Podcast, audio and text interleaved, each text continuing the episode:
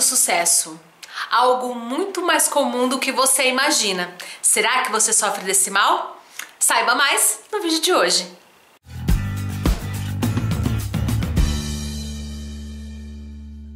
Olá pessoal, tudo bem? Bem-vindos ao canal do Coaching.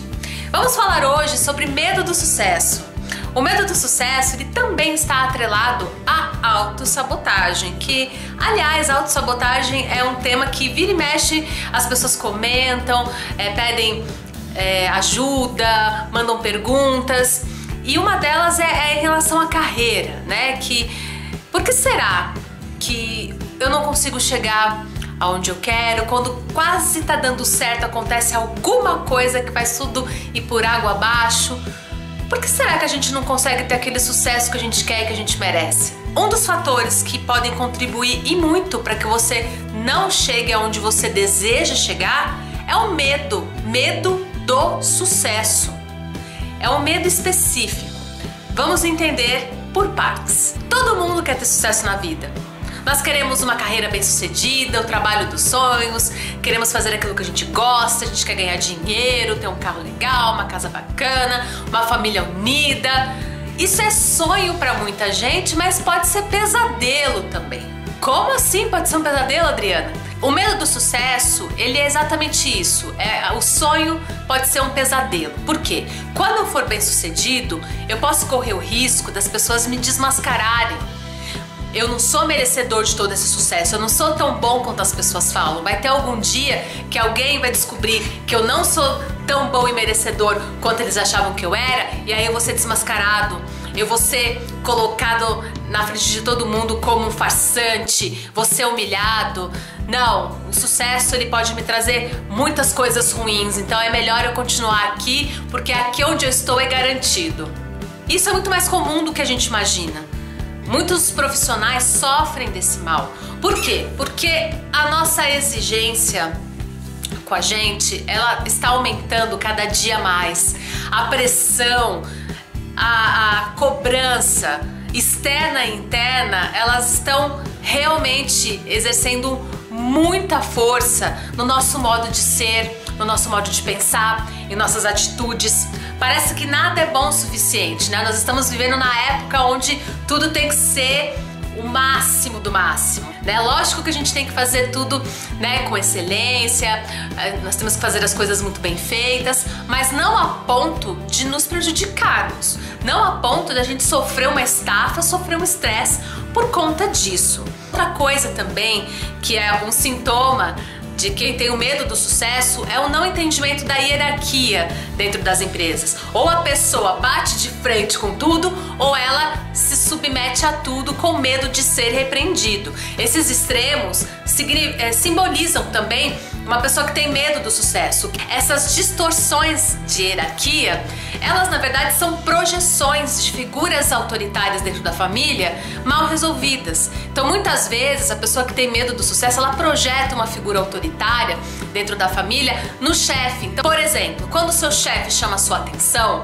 ao invés de interpretar como ok, eu como profissional errei aqui, o que ele está me falando não é pessoal, é apenas um, uma advertência em relação ao meu trabalho, quando a gente projeta algo mal resolvido dentro da gente para as pessoas, a gente pega para o pessoal. Então, se o chefe chamou atenção para alguma coisa relacionada ao seu trabalho, já pega para você, não porque ele não vai com a minha cara, porque ele acha que eu sou incompetente, porque eu não sirvo para nada mesmo, porque imagina, eu, eu nunca vou crescer aqui dentro dessa empresa, porque todos são melhores do que eu.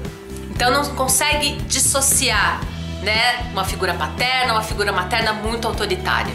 Acaba projetando. Então é, é interessante nós termos essa consciência. Isso tá representando também o medo do sucesso, né? Você se auto-sabotar achando que tudo de ruim que está acontecendo na sua vida é porque você está sendo bem sucedido profissionalmente. A minha vida pessoal tá uma droga é porque eu tô bem sucedido na minha carreira, ou a minha vida pessoal tá maravilhosa, mas a minha carreira tá uma droga. Então uma coisa não tem nada a ver com a outra. Né? A gente pode ter esse equilíbrio. Lógico que nada nunca vai ficar 100% sempre o tempo inteiro.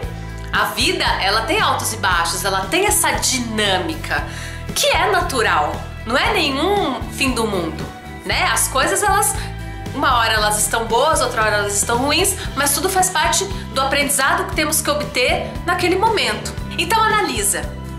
Analisa se você não está se sabotando porque você está pondo a culpa no sucesso, né? Por ter medo do que, que o sucesso pode afetar na sua vida, nos seus relacionamentos ou no seu próprio trabalho.